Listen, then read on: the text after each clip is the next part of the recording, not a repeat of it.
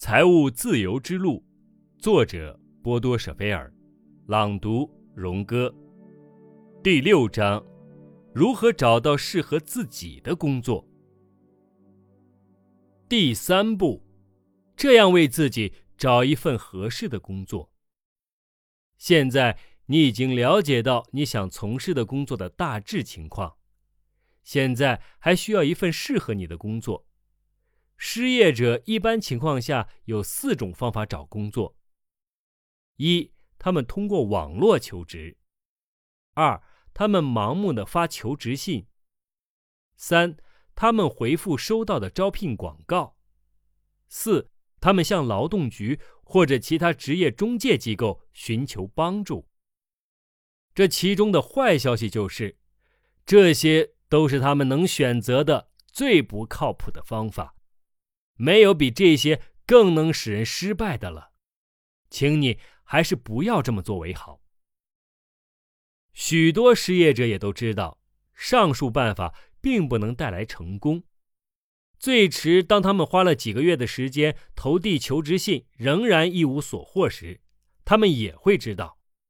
那么，他们为什么不尝试其他的办法呢？也许是因为他们并不知道其他的办法。但更有可能的是，他们不去利用其他可能的机会，仅仅因为害怕得到直截了当的拒绝。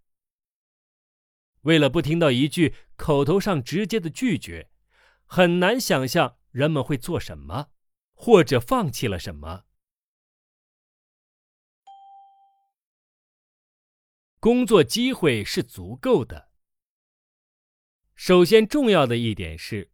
工作机会总是足够多的，总是有适合你的工作，在一百天之内，它就会属于你。请你看看这些数字，在德国，每年有超过四百万个新职位，一些新的职位产生了，有些人晋升了，有些人退休了，另外一些人出于搬家等原因离职。还有一些空闲的职位，因为人们患病或者死亡而产生。这其中最好的职位，永远不会出现在任何一则招聘广告中，或者劳动局那里。你是否有所耳闻呢？大多数情况下，那些最好的工作是不会拿来招聘的。总体看来，仅仅有百分之一到百分之二的工作职位是通过招聘广告得来的，一百个里面也只有一个或者两个。因此，在这种情况下，通过写求职信是无法保证你得到职位的。我现在要向你展示在一百天之内找到工作的途径，更确切的说，是找到一份给你带来乐趣的工作。但是对此，我必须向你保证，一定要克服害怕遭到拒绝的那种与生俱来的恐惧感。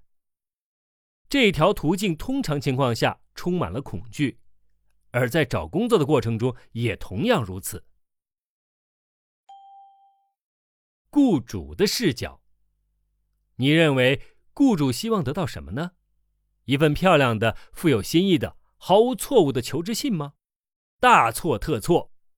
如果我的面前摆着六十封求职信，那么我首先想要的就是尽可能快的从中找出三到四封，再进行下一步的挑选。而到那个时候，我将至少花掉一到两个小时，或者委托我的助理来做。但是无论如何，我都不想盲目行事。我想在签订合同之前了解那位员工。我想确认他的能力，那么什么能够帮助我呢？华丽的辞藻，当然不是。行动最有说服力。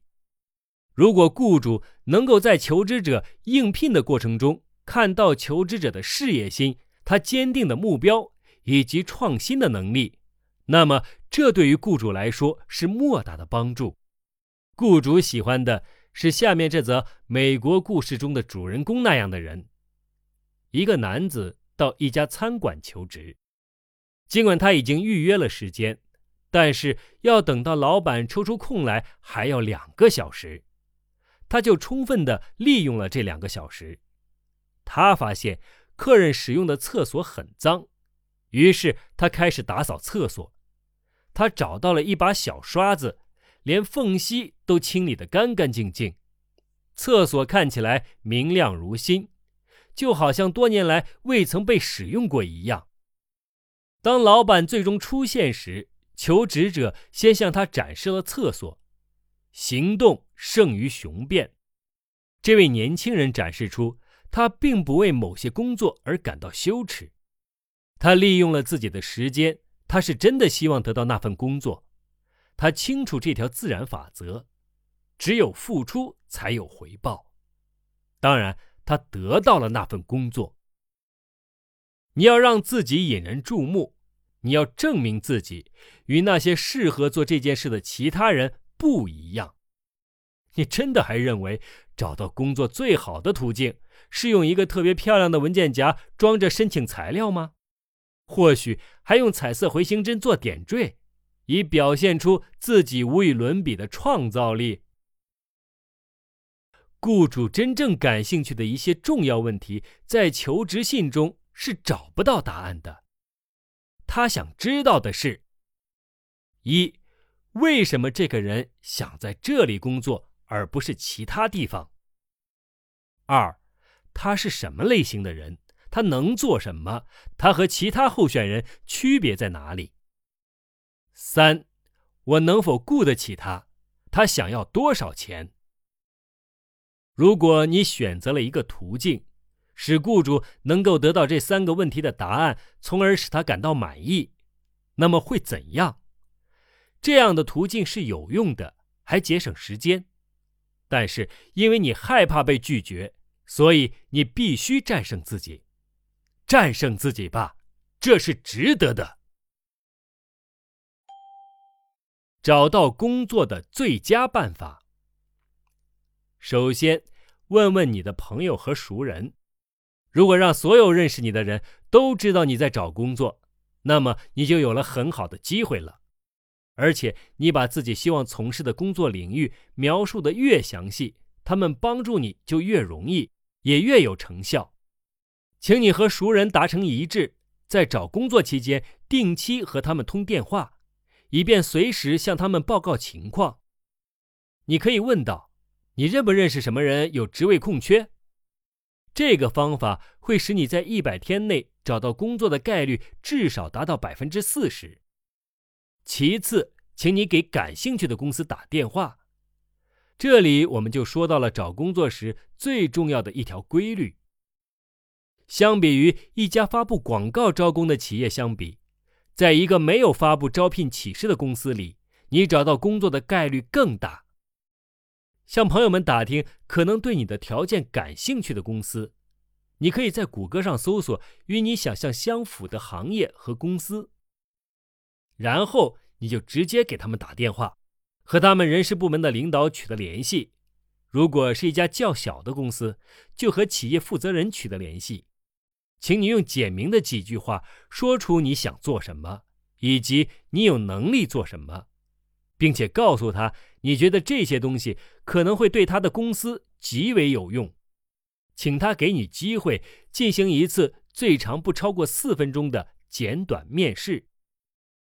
雇主很怕浪费其他时间的人，因此，请你保证在四分钟之后再抛出这个问题：我是否现在应该走了？或者你有没有兴趣让我再待一会儿？当然，你要遵守自己的承诺。现在轮到雇主来决定他的时间，这样的做法会给很多人留下深刻的印象。这样做会不会使你有所恐惧呢？我可是警告过你的，最好的途径都是和恐惧并存的。请你相信我，真正有困难的只有前面的十通电话，之后就会相对容易了。当你已经给二百家公司打过电话，那么你找到想要的工作的概率大概会有百分之七十。最后，请你直接到公司去。请你列出可能适合你的公司名单，然后做一个计划。请你每天至少拜访四家公司，也就是每周二十家。有一些你已经打过电话约定了见面，其他的请你不必预约，直接去拜访吧。这两种方法，请你都尝试一下。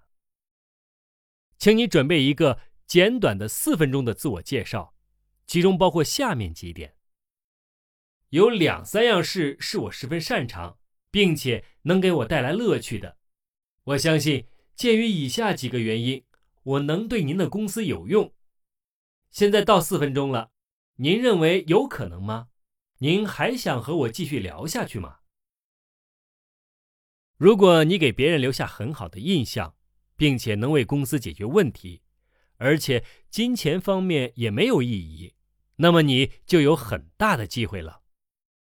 如果这时公司没办法录用你，而谈话进行的很顺利，那么你可以问他，能不能给你推荐其他的公司。啊，您是否知道哪家公司需要像我这样的人呢？您可以帮忙引荐一下吗？征求别人的推荐是你在这一百天里很重要的一部分，请你常常问自己：有谁认识那个我不认识的人或者公司呢？如果已经拜访了二百家公司，那么你就有工作了，一定是这样的，我敢保证。但是，请你注意，我说的不是二十三家或者四十七家，我说的是二百家。能量贴士：如果你在找工作，请不要按照通常的办法行事，做大家都做的事情，得到的也是大家都会得到的结果。对于找工作这件事，如果采用通常的方式，就等于常年失业。请你问问熟人和朋友，是否认识什么人有职位空缺的，或者是否认识什么人，而这个人。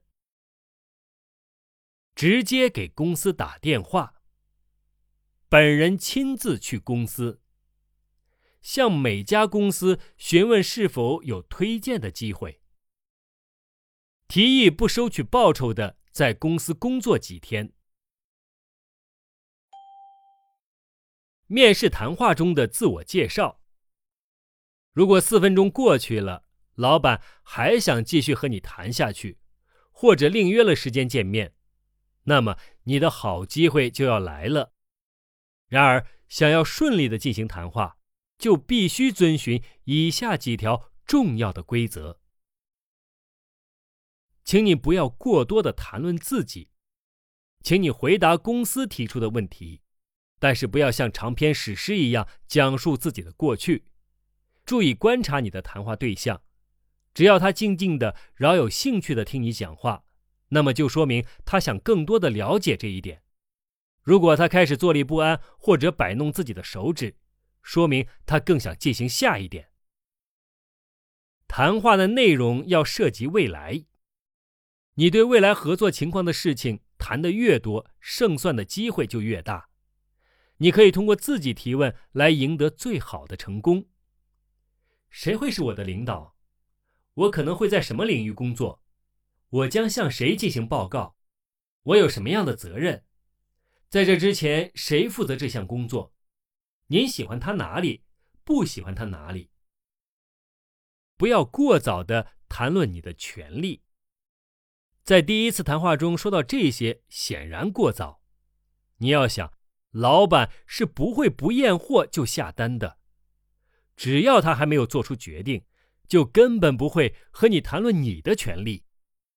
你要谈论自己可以为公司做什么，而不是公司可以为你做什么。展示出你的求知欲，请你问自己：我可以学到什么？您的公司在五年之后会达成怎样的水平？有哪些能力和优势会受欢迎？我将和你公司哪些优秀的同事共事？我可以从他们那里学到什么？发出请求，请求无偿工作几天。你这样做不仅仅是为了让老板了解你，而是为了你有机会接触公司、老板以及同事，有机会体验一下公司的工作和工作氛围。如果谈到报酬，请你不要先提出具体的金额。关于如何才能成功的进行关于工资的谈判，你会在下一章中读到。如果老板执意让你说出一个数目，那么你就给出一个可以回旋的范围。你可以回答说：“根据工作的任务不同，我们可以定在两千两百欧元到两千九百欧元之间。”绝对不要在谈话时递交你的申请材料。你可以说没有带在身边，但是明天你会把材料送过来。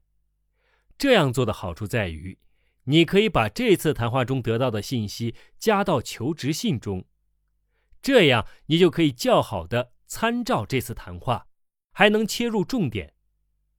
你也可以问一下，在您看来，我的求职材料中应该着重介绍哪些内容呢？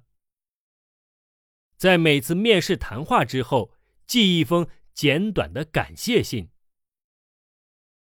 如果你不是失业者，我也建议你这么做。当然，时间可能会长一些，因为很可惜的是，你不像失业者那样有那么多的时间可以支配。你应该利用一个假期，以弄清楚一些本质问题，想明白你实现了什么乐趣、能力或者收获。如果你以后要找一份适合自己的工作，就可以将本章介绍的许多办法付诸实践。对于失业者来说，如果遵循这个办法行事，那么你最迟在一百天之后肯定会找到一份工作。如果你能来信告诉我你的经历，我会感到非常高兴。最重要的，并不是你现在有了一份工作。而是你回答了职业生涯中的一些基本问题，你会惊奇的发现自己的自信心有了多么大的增长。想赚更多的钱，自信心是最重要的前提条件。下一章我们将讨论如何依靠自己的工作或者在自己的领域中一年内多赚至少百分之二十，而这些你很可能在三个月后。就会实现。本章的内容就讲到这里，我是荣哥，我们下一章节再见。大家可以关注我的公众号“我陪你长大，你陪我变老”，搜索你想收听的有声书，或者获取相关电子书。因为西马会有版权的问题，有一部分图书因为版权可能会被下架。但是我的公众号里会一直保留相关的有声书籍，如果大家有需求，请按需索取。